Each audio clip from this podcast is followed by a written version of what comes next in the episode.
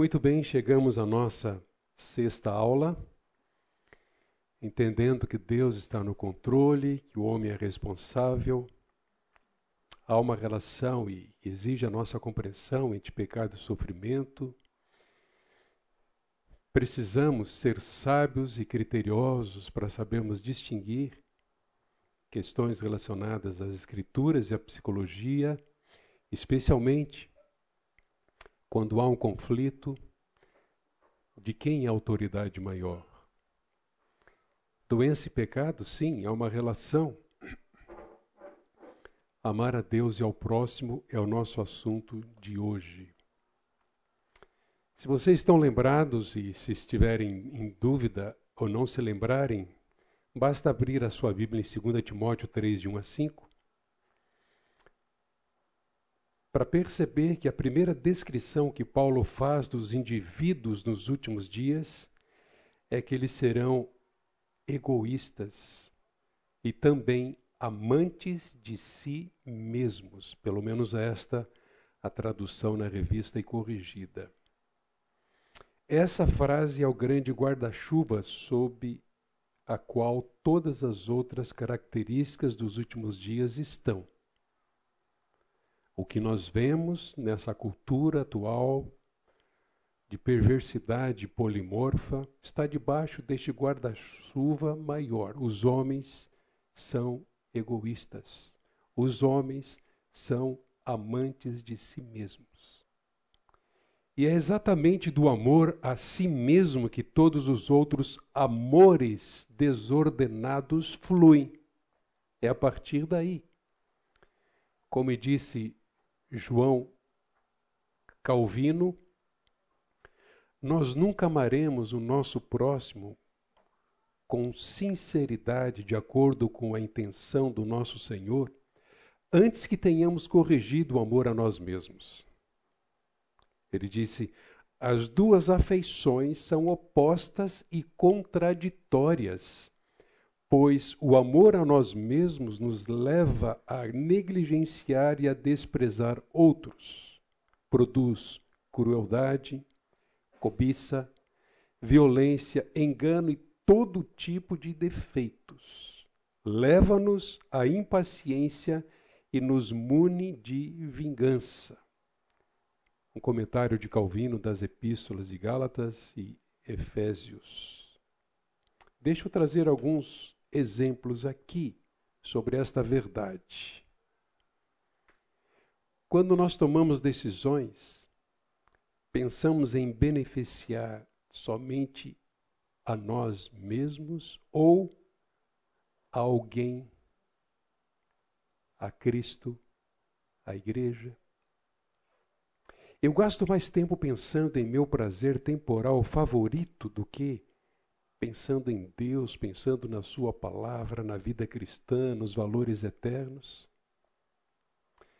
Essas perguntas nos levam a refletir sobre a pressuposição de número 6. A outra, eu sou super protetor com aqueles a quem eu amo? Ninguém toca, ninguém mexe. Uma outra pergunta, Sou mais uma pessoa que recebe ou gosta de receber do que alguém que gosta de doar? Eu anseio mais por ser notado do que ser por ser piedoso? Penso muito em como os outros não me amam, nem me apreciam e me alimento disto? Uma outra pergunta. Eu tenho medo de ser rejeitado a ponto de impedir que me de me aproximar de outras pessoas. E ainda uma outra pergunta. Eu acho muito difícil me alegrar quando vejo outros sendo abençoados com as coisas que eu tanto desejo obter ou possuir. São alguns exemplos para nós considerarmos esta sexta pressuposição todo problema comportamental funcional que o ser humano enfrenta é resultado da falha em amar a Deus ou ao próximo ou ambos. Quão importante é nós trazermos esta pressuposição, esta verdade para o nosso curso aqui. Porque as pessoas que nós tentamos ajudar, elas vão revelar num grau ou outro a falta de um amor maior para com Deus e um excessivo amor por si mesmas. Isso é extremamente importante na nossa caminhada de aconselhamento, de auxílio, para que possamos de fato lidar com questões profundas a partir do coração. Bem, na nossa última aula, nós vimos que pessoas que trazem problemas alegando não serem amadas como gostariam, elas podem revelar uma falta de amor para com Deus e também em relação ao próximo. Por exemplo, na nossa experiência aqui no Ministério de Aconselhamento, nós temos mais ou menos este resultado: 50% dos conflitos que são trazidos são conflitos conjugais. 50%. Que nós recebemos de uma forma ou de outra, que os conselheiros recebem. E é interessante que é, essa também é a realidade na cultura americana, pelo menos lá na igreja do Lupriolo. Outros 25% são problemas relacionados a emoções, como depressão, ansiedade e alguns outros problemas.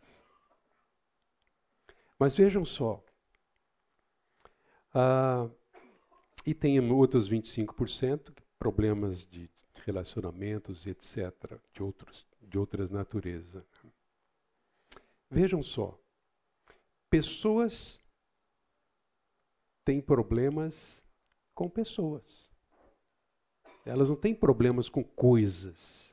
Por exemplo, ninguém chega dizendo: Ah, eu não me entendo com meu carro, meu, meu carro me irrita. Ele não fala comigo, ele não me ouve e às vezes eu perco o controle. Ou a, a minha TV. Mexe, a minha TV tem me causado depressão. Não corresponde ao que eu quero. Meu celular é rebelde comigo. Veja, a gente não tem esse tipo de coisa.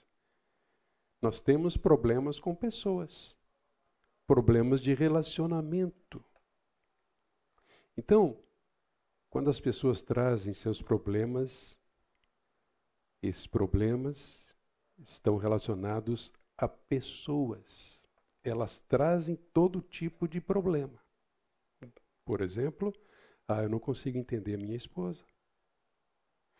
Meu marido é indiferente. Não me olha, não me vê, não me, me entende. Eu perco a cabeça com os meus filhos. Vive me provocando. eu não sei mais o que eu faço. Ou então, simplesmente eu já tentei, mas eu não consigo dizer não para as tentações na minha vida. Estou sempre preocupado e ansioso. As pessoas são os problemas das pessoas. Pessoas têm problemas com pessoas, consigo mesmas, com outras pessoas e com Deus. E normalmente o problema que elas têm com Deus tem a ver com o primeiro e, e o grande mandamento o texto em Mateus 22, 35 a 39 vai dizer que um dos intérpretes da lei, tentando colocar Jesus na parede, Jesus à prova, perguntou: Mestre, qual é o grande mandamento da lei? E a resposta de Jesus foi: Ame o Senhor seu Deus de todo o seu coração, de toda a sua alma e de todo o seu entendimento. Este é o grande primeiro mandamento. E o segundo, semelhante a este, é: ame o seu próximo como você ama a si mesmo. Ouçam, destes dois mandamentos depende a maior parte do nosso aconselhamento bíblico. Nós podemos pensar como que os problemas dos nossos aconselhandos poderiam ser resolvidos se um ou os dois mandamentos fossem aplicados? Pense um pouquinho. Como é que o problema daquela pessoa amargurada, aquela pessoa sem esperança, aquela pessoa uh, que quebrou o relacionamento com alguém, aquela pessoa até mesmo deprimida, pense um pouquinho. Como é que esses problemas poderiam ser resolvidos ou amenizados se de fato um desses dois mandamentos ou os dois mandamentos fossem colocados em prática. Uma pergunta que me ajudaria, como eu aconselhando, é: onde é que ele ou ela, que precisa de ajuda, está falhando em amar a Deus e ao próximo? Como é que o amor está relacionado aos problemas? Essa é uma questão importante para nós aqui hoje. Se nós entendemos que o pecado é a falta de conformidade ou transgressão à lei de Deus, nesse aspecto, considerando o grande mandamento e o segundo, amar a Deus sobre todas as coisas e ao próximo como a si mesmo nós vamos fazer uma relação muito importante enquanto pensamos em lidar com os problemas. É que o pecado sempre envolve egoísmo. E como isso tem me ajudado a partir dessa reflexão? Quando o Tiago diz: cada um é tentado pela sua própria a palavrinha ídios aqui, si mesmo, eu mesmo. Própria cobiça quando esta o atrai e seduz. Então a cobiça, olha a sequência.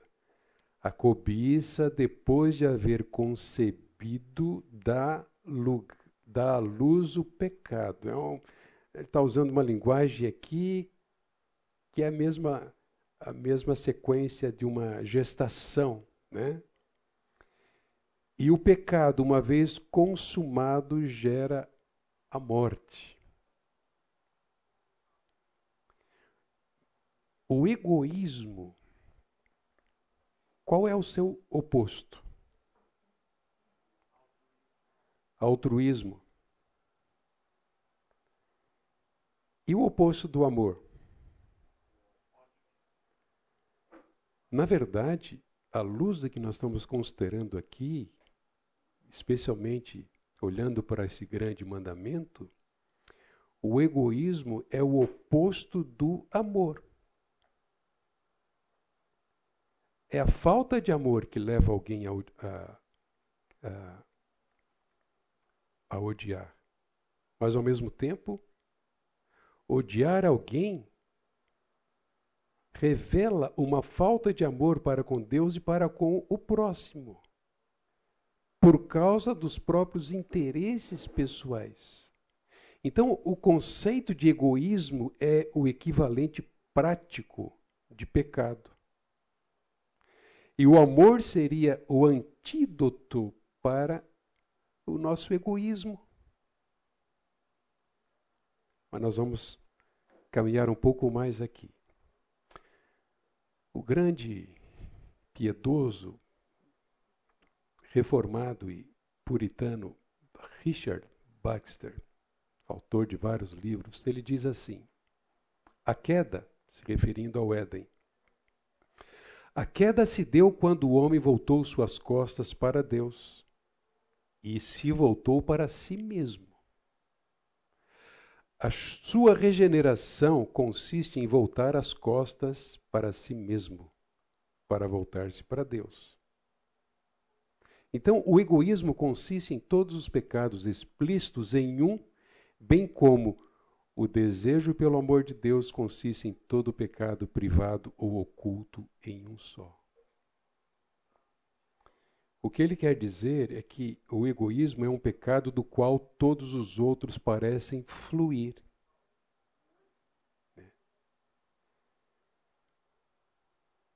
Nós já mencionamos aqui, e vale a pena recordar: todo homem é idólatra à medida que ele é egoísta. Os deuses são construídos, alimentados a partir daí. Eu quero o que quero por, porque quero e quando quero é melhor que esteja lá. E se esse é o meu ímpeto, e eu não aceito qualquer outra resposta, eu já estou colocando um Deus ali no trono. Só que esse trono pertence a Deus. Consequentemente, o idólatra rouba a glória de Deus, não considera sobre o Senhor, sobre a sua vida, até chama Deus de Pai, só que ele não se diz, coloca como filho nas respostas que apresenta a esse Pai, porque não o respeita. Ele o considera Senhor, mas não se sujeita a ele. Na verdade, o egoísta, o idólatra, não considera Deus Deus. Vamos voltar ao nosso texto. Você precisa saber disso, disse Paulo a Timóteo. Nos últimos dias sobrevirão tempos difíceis. Começou lá, né? já naqueles dias. Os homens, os seres humanos serão egoístas. E aí vem essa lista, né? Negra, avarentos, orgulhosos, arrogantes, blasfemadores, desobedientes aos pais, ingratos, ímpios, sem afeição natural, implacáveis, caluniadores, sem domínio de si, cruéis, inimigos do bem, traidores, atrevidos, convencidos, mais amigos dos prazeres do que amigos de Deus, tendo forma de piedade, mas negando o poder dela. Fique longe, Timóteo, fique longe também destes. Baxter acreditava ser o egoísmo, o amor por si próprio, o mais perfeito exemplo ou síntese da idolatria. Então vejam, lidar com os nossos próprios problemas e com os problemas dos outros, nos dispondo a ajudar aqueles que vêm até nós espontaneamente, precisa levar em conta que, uma vez que somos egoístas e idólatras, o maior remédio, remédio eficaz de Deus é aprendermos a como amar a Deus e ao próximo. Vejam, no Novo Testamento nós podemos ver que o amor é o melhor antídoto para o pecado. E o egoísmo é a falta ou oposto do amor bíblico. Mas como é que nós definimos o egoísmo? E aqui eu quero trazer alguns textos que vão nos ajudar nessa compreensão. Paulo disse aos Efésios, lá no capítulo 5, versículo 2 do seu livro: Vivam em amor como também Cristo nos amou e se entregou por nós como oferta e sacrifício de aromas agradável a Deus. Há uma exortação aqui, e essa exortação de Paulo era necessária. Ele não está falando alguma coisa ou exortando-os a algo sem que houvesse naqueles dias dificuldades aqui em relação ao amor. Então era necessária por causa da inclinação egoísta dos Efésios. Também nosso. O amor que eles deveriam demonstrar na prática tinha com, como exemplo o amor de Cristo pela sua igreja. E nós não temos outro exemplo maior ou melhor do que este exemplo. Cristo amou e deu a sua vida pela sua igreja. Há um sacrifício e uma oferta, ambos agradáveis a Deus. E assim ele provou o seu amor. Então Paulo diz: vivam assim. Senão vocês vão, e aqui o acréscimo é meu, senão vocês vão ter muitas encrencas por causa de um coração egoísta e idólatra. João 3,16, vocês sabem todos de cor. Vamos citá-lo? Juntos? Porque Deus amou o mundo de tal maneira que deu seu Filho unigênito para que todo aquele que nele crê não pereça, mas tenha vida eterna. Nós temos aqui a maior definição do amor e o maior exemplo prático desse amor.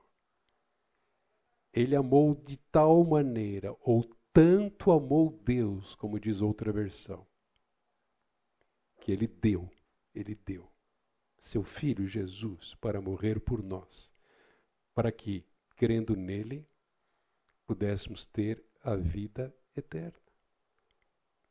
Paulo vai dizer aos maridos, no mesmo texto em que ele fala do exemplo maior de Deus, o modelo de amor é o amor de Cristo. Maridos, que cada um de vocês ame a sua esposa como também Cristo amou a igreja e se entregou por ela.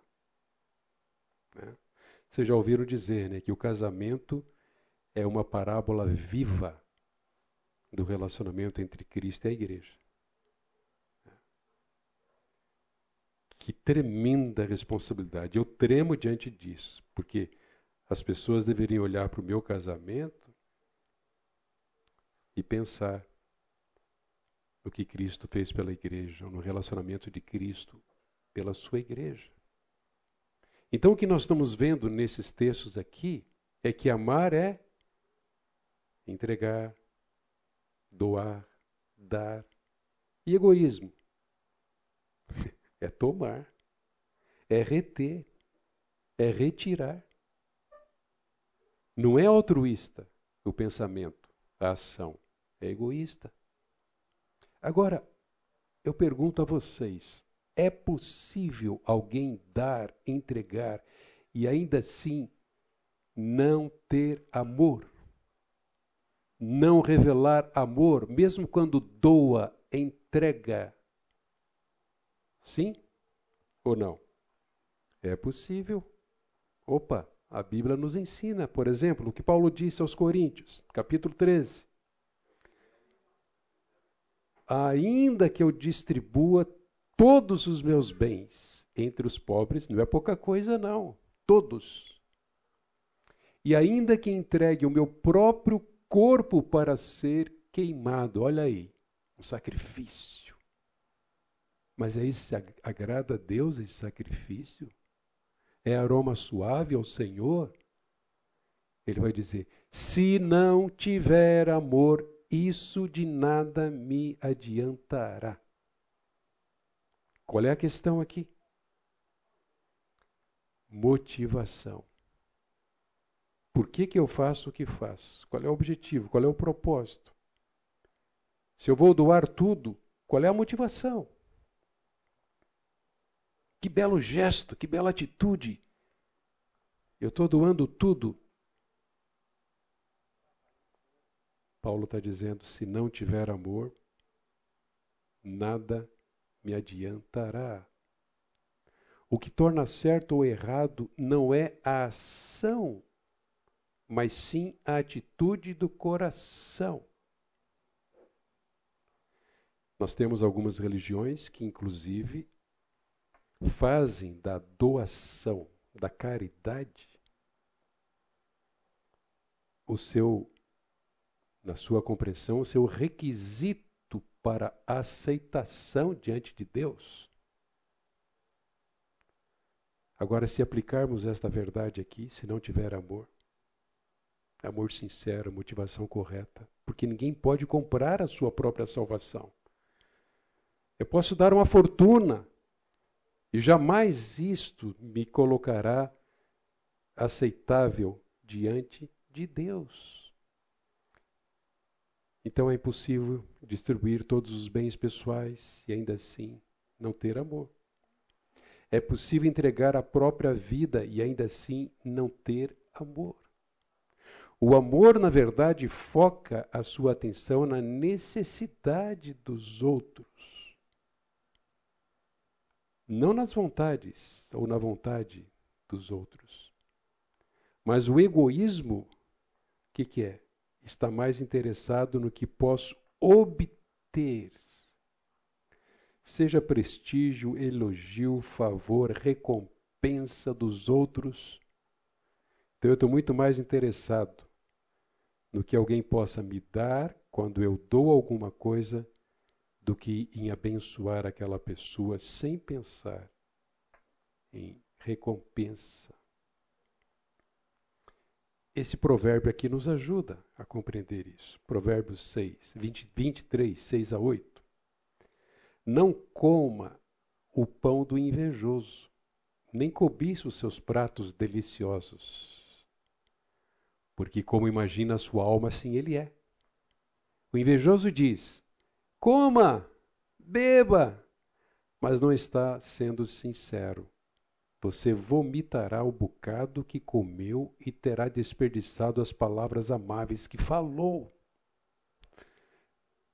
É um exemplo disso esse mesmo princípio que está aqui em Provérbios pode, em parte, ser aplicado em relação ao nosso amor por Deus.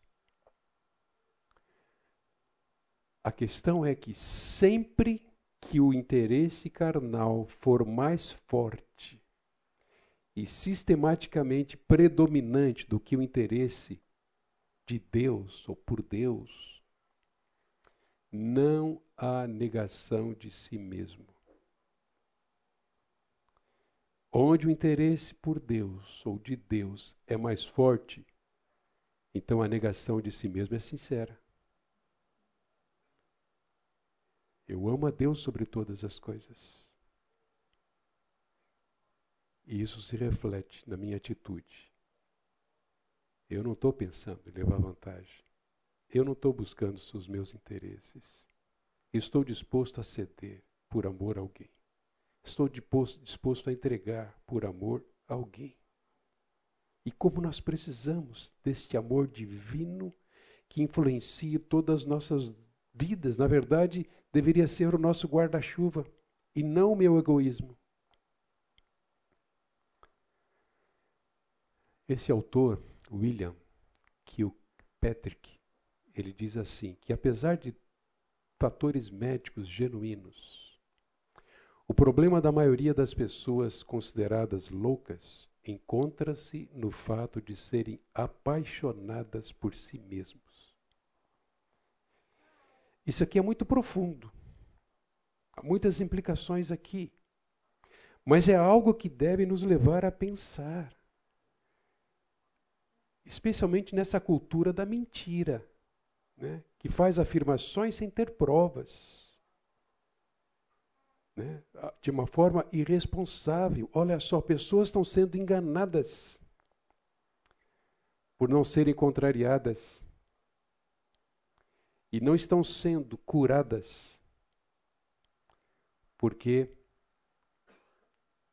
nada lhes é dito por causa dessa paixão egoísta que elas trazem dentro de si. Tivemos aí um trágico, trágico incidente lá em Blumenau. Você consegue medir ou, ou, ou considerar como que essa pessoa de 25 anos agiu egoístamente?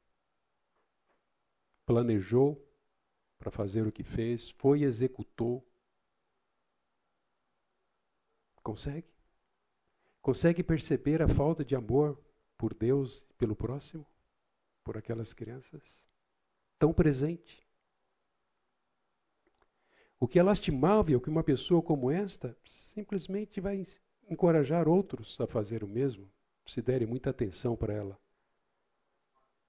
O que é lastimável que, de fato, pelo menos no mundo secular, ninguém vai tratar esse criminoso, assassino, como tal, alguém que planejou, que pensou, foi e agiu, se estava com influência de, sob influência de medicamentos ou de outros problemas uh, físicos, não sabemos. A questão é que ninguém vai dizer que esse bandido, assassino, extremamente egoísta, por não amar a Deus e ao próximo, foi motivado a satisfazer os seus interesses. Então vejam, essas questões são muito importantes enquanto nos propomos ajudar as pessoas. Pessoas que foram diagnosticadas com doenças mentais se enquadrariam aqui, vejam.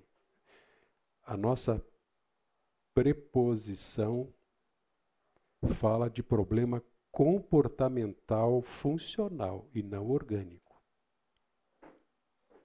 Deixa eu trazer mais uma afirmação do William. A qualidade distintiva, aquilo que literalmente identifica as pessoas paranoicas, é o exagero foco em si mesmas. E o que elas mais valorizam é a autonomia. Seu medo constante é que alguma pessoa interfira em sua vontade ou tente direcionar a sua vida. Para essas pessoas, a perda do controle é o que tem de pior. Em vez de se submeterem, vão ainda mais profundamente para dentro de si mesmas, distanciando-se dos relacionamentos à medida que caminham. O egoísmo é o pecado mais difícil de ser vencido. Em todos os aqueles que não são regenerados ou ainda não salvos, não têm a Cristo como seu Salvador, o egoísmo é predominante. E nada, absolutamente nada, a não ser o poder transformador do Espírito Santo pode vencê-lo. Em muitos que parecem ser zelosos quanto à a, a,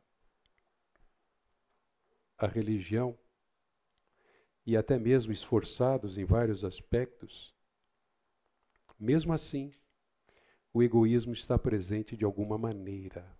Estou trazendo aqui algumas situações como exemplo, são hipóteses ele é muito forte em muitos que são sinceros, mesmo cristãos. Tão forte que se torna a maior desonra para a igreja. Quantos casos de escândalos no meio da igreja vêm à sua mente agora? Pessoas famosas, líderes, egoísmo presente. O egoísmo tem tentado muitos à infidelidade, ou até mesmo a duvidar da verdadeira santificação, ou que seja possível a santificação na vida do crente.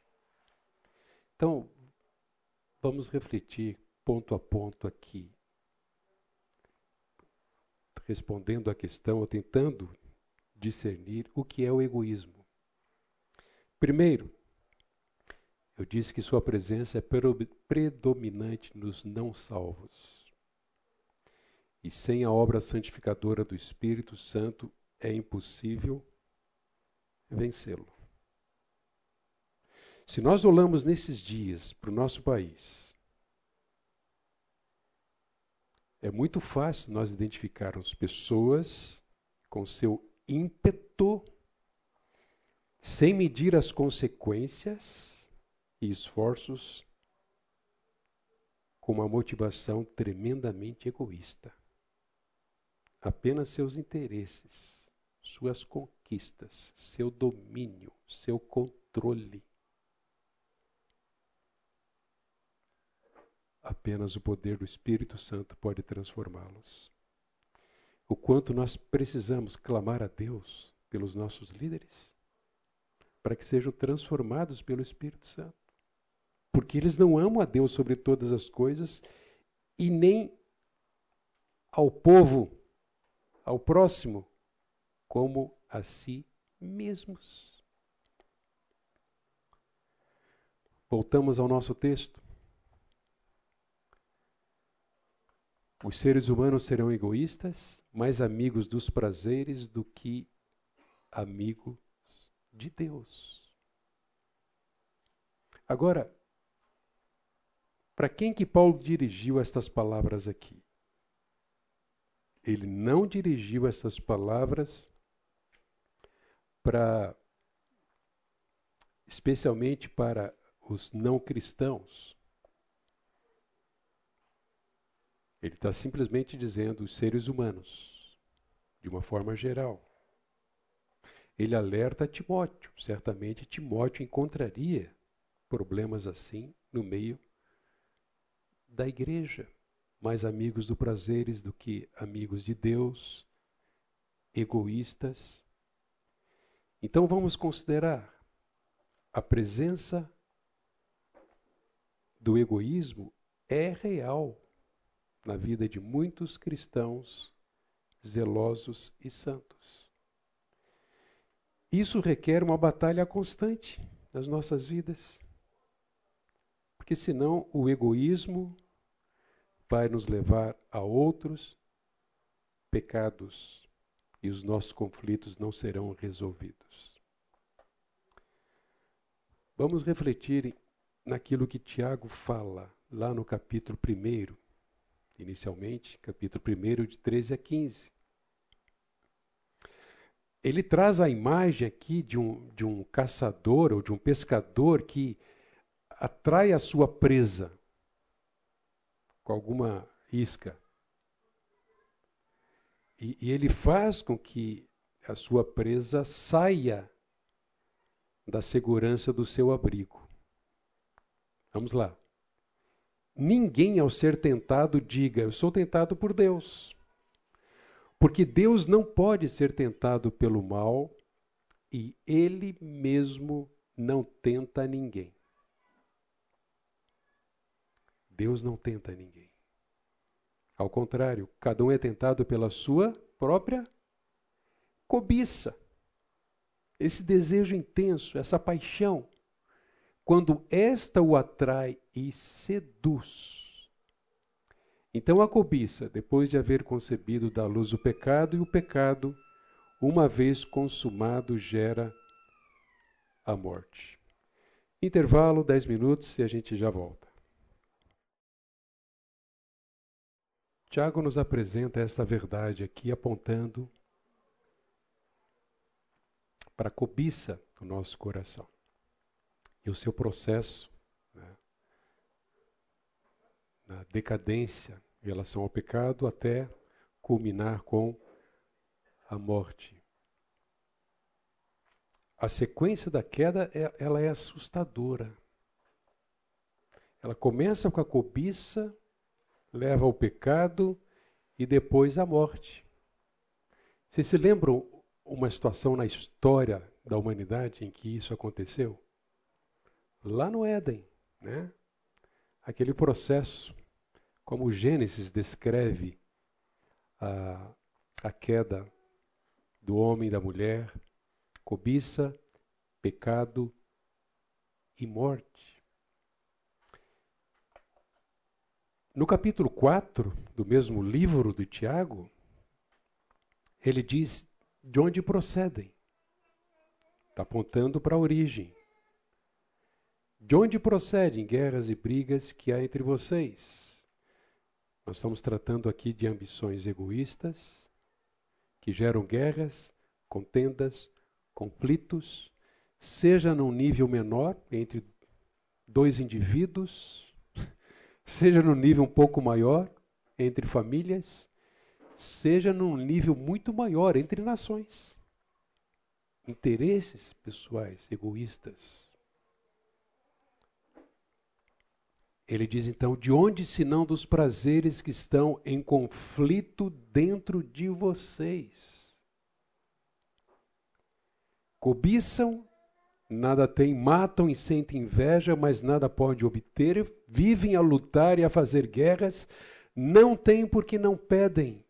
Pedem e não recebem, porque quando pedem, pedem mal para esbanjarem seus prazeres. Paulo disse a Timóteo: os homens serão amigos dos prazeres, antes amigos dos prazeres do que amigos de Deus. Então, como vimos em Tiago 1, cada um é tentado pela sua própria cobiça.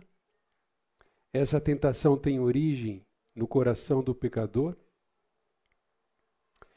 E a cobiça ou concupiscência que inclui, além dos apetites do corpo, as disposições malignas da mente, da alma, como egoísmo, orgulho, malícia, inveja, vaidade e por aí afora. Qualquer apelo a esses princípios e afetos pecaminosos só pode ser bem-sucedido com o consentimento da vontade. É, aquilo que a gente viu. Ah, foi o diabo. Não foi o diabo. Foi o consentimento da própria vontade humana. Sob o guarda-chuva do egoísmo, todo homem é responsável pelo seu pecado, porque cada pecado provém da sua própria cobiça, da sua própria concupiscência, o desejo pecaminoso. O processo é mais ou menos isso aqui. Desculpe Desculpe a minha pobreza aqui no desenho, mas olha só.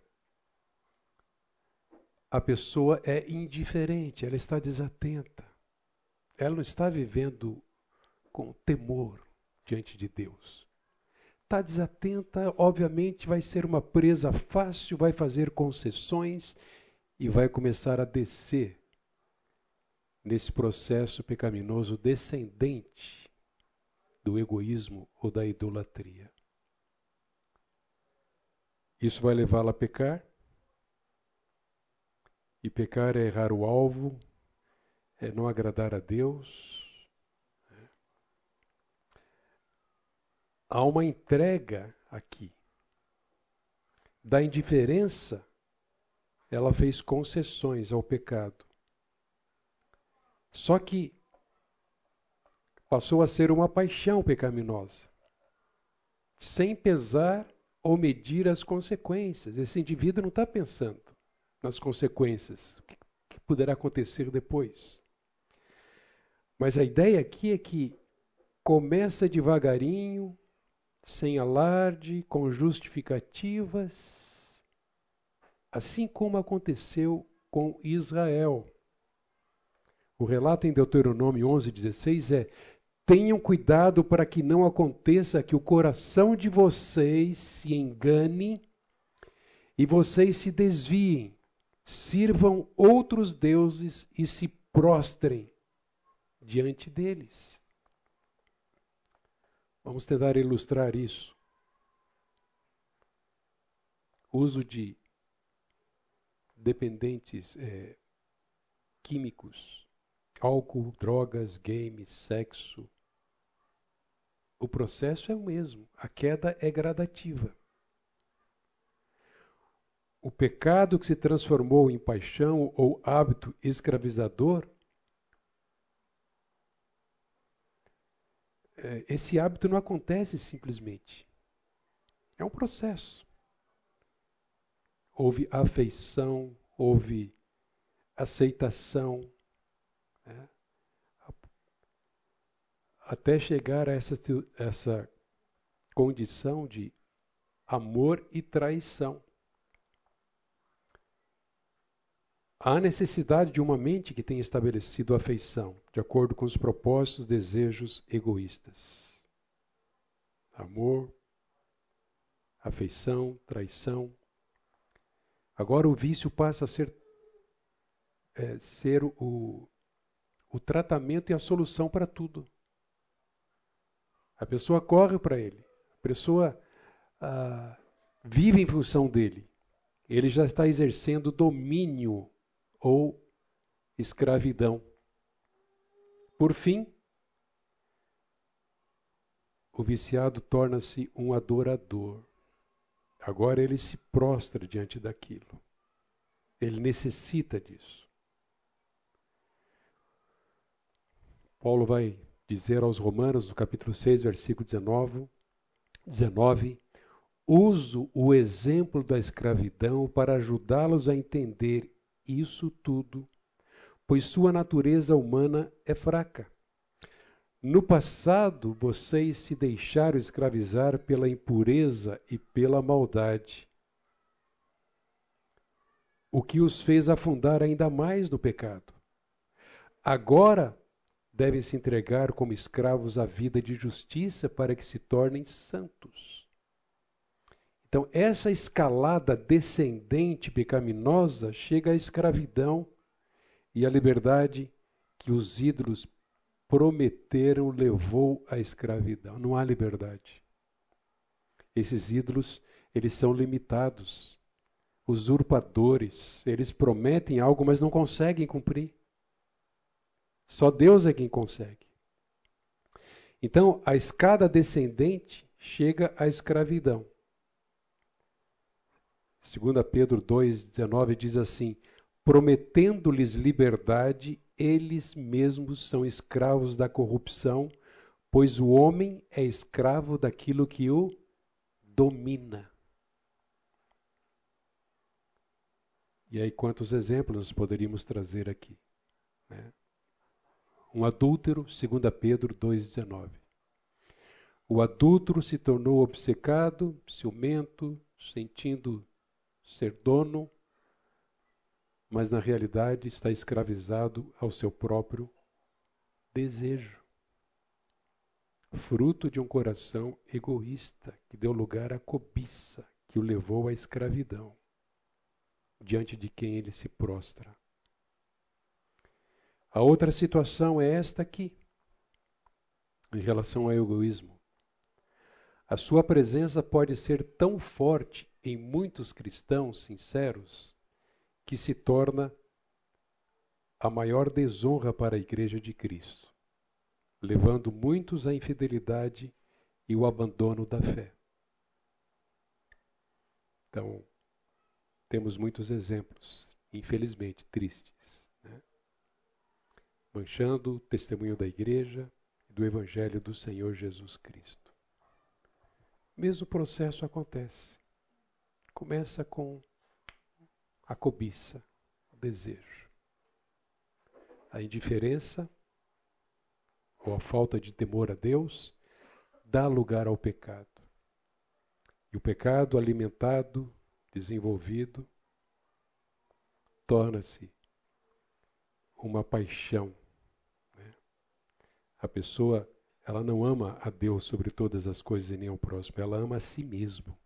E ela precisa satisfazer esse seu desejo até que ela se veja presa. O seu pecado agora é um hábito escravizador. O Senhor não, é não tem controle sobre a sua vida. E ela se prostra diante desse ídolo e está caminhando a largos passos para a morte. Né? Diante disso, qual é o desafio que nós temos? Seja em relação a nós mesmos, lidando com as nossas dificuldades e lutas que sempre vão existir nesta vida. Nós ainda não somos uma obra completa, acabada. Nós lutamos com isso, porque, conforme João diz, a nossa natureza é pecaminosa, ainda cometemos pecado, e ai de nós se dissermos que não cometemos pecado ou que não temos essa natureza. Fazemos de Deus um mentiroso e não praticamos a verdade.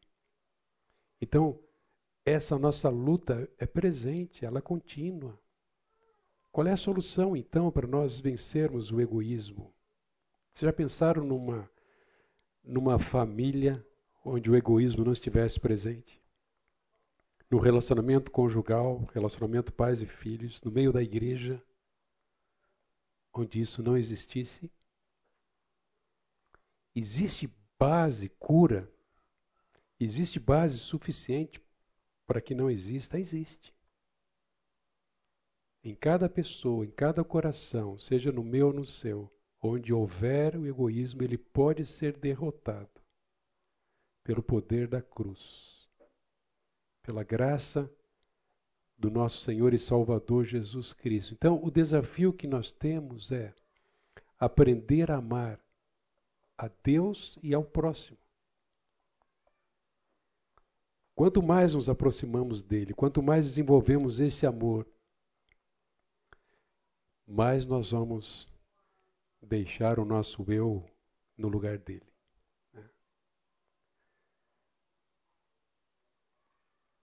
Essa é uma tarefa para a vida toda. E o nosso ministério de auxílio e cuidado da alma ou de aconselhamento é ensinar as pessoas a amarem a Deus e ao próximo. Ensiná-las a amar a Deus e ao próximo. Quando Jesus disse: Aquele que tem os meus mandamentos e os guarda, esse é o que me ama. E aquele que me ama será amado por meu Pai, e eu também o amarei e me manifestarei a ele. Uma situação recente de auxílio a uma pessoa. Que transformação tem acontecido a partir do momento que a pessoa parou de odiar alguém que, que lhe havia ofendido e buscou oportunidades para amar essa mesma pessoa. Isso tem trazido uma paz interior muito grande na vida dessa pessoa.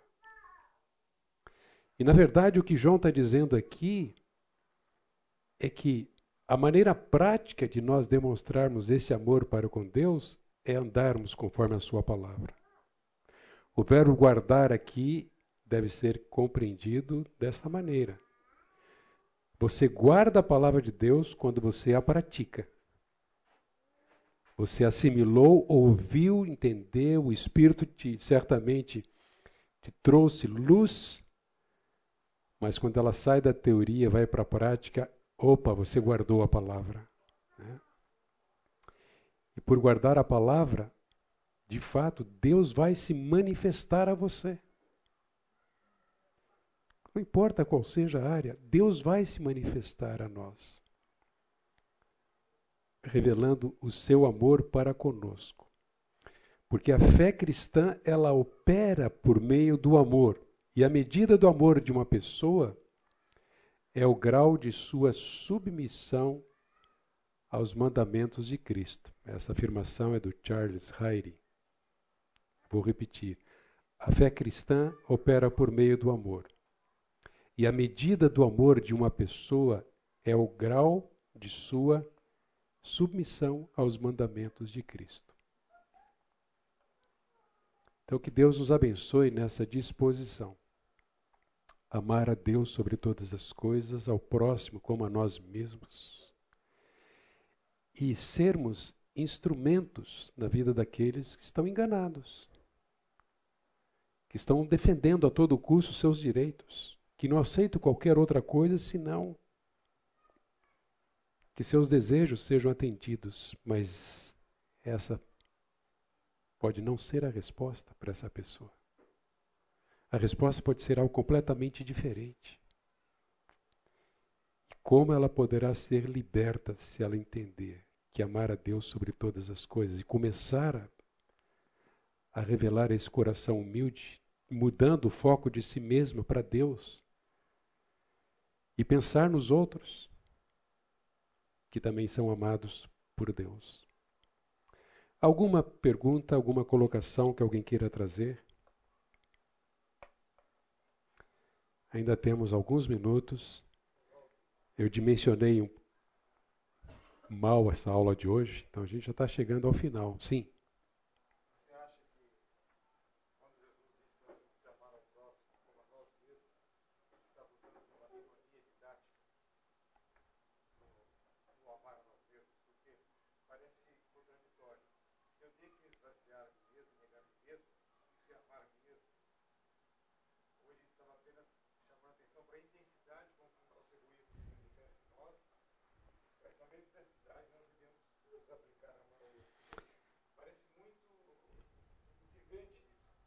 Mas é intrigante.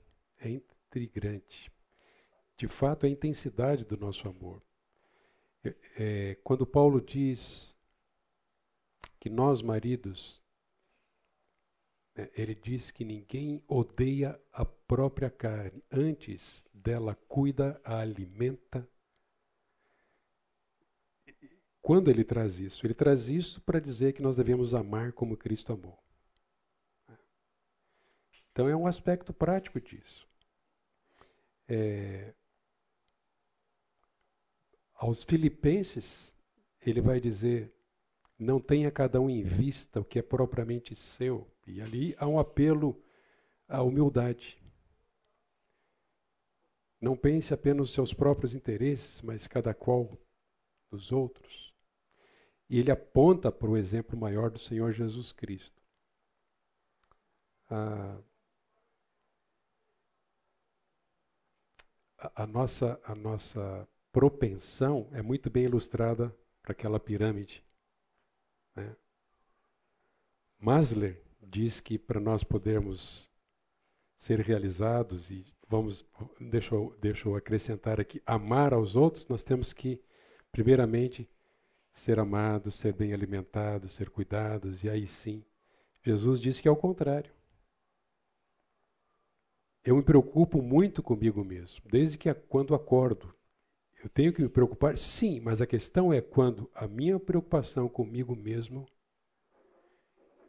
é a base para a minha vida. E não é.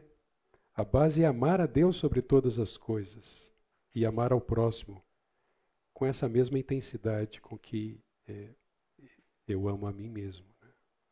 Mas é intrigante sem dúvida alguma.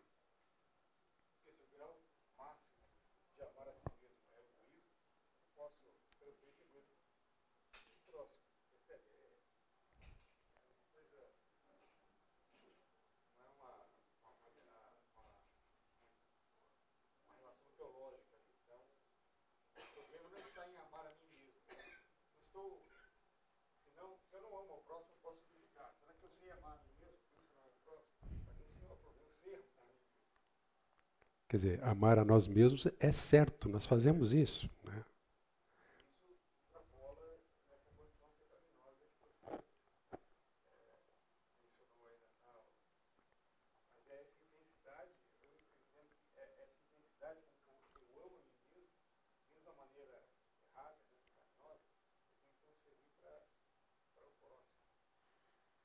Ótimo, acho que ajuda a esclarecer bem essa questão. Né? A pessoa que traz o seu problema, como eu disse, é bem provável que o seu problema é, seja até mais profundo, porque ela, ela não quer abrir mão de direitos, ela não quer pensar no outro, e muito menos ela não quer pensar em Deus para agradá-lo. Né? Ainda que sua necessidade seja legítima, ela precisa de ajuda. Mas ajudá-la envolve considerar isso.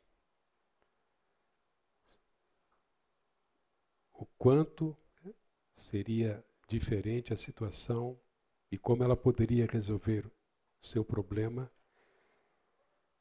se ela amasse mais a Deus e ao próximo o que a gente tem aprendido e, lido também, que a depressão, em muitos dos casos, né, exceto aqueles casos onde há fatores orgânicos envolvidos, a depressão normalmente está muito associada ao excesso de cuidado ou de olhar para o próprio umbigo. Ninguém me ama, ninguém me quer. Ninguém me, dá, ninguém me supre, ninguém e por aí afora. Mais alguém?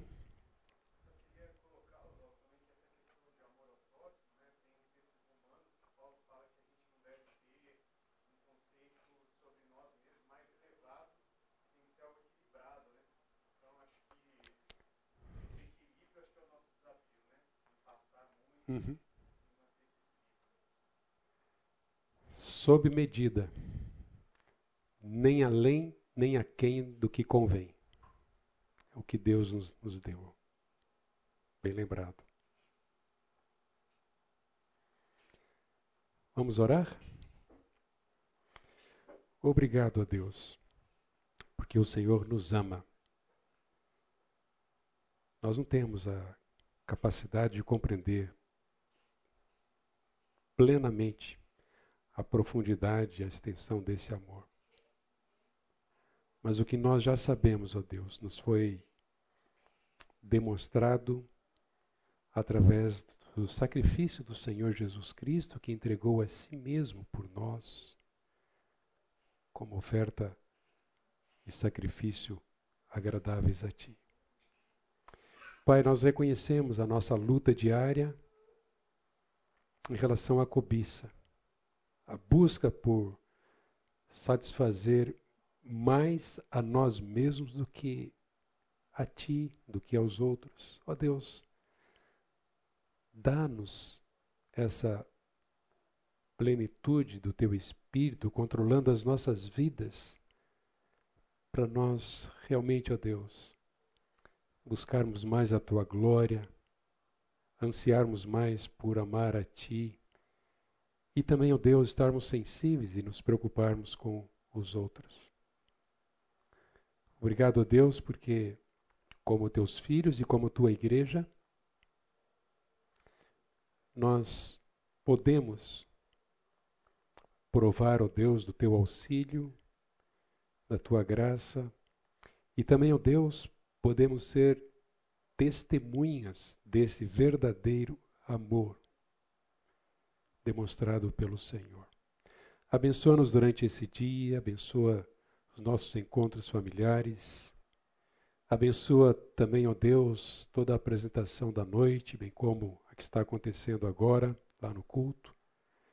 Teu nome seja glorificado e honrado. Nós te pedimos isto, Pai, em nome de Jesus. Amém.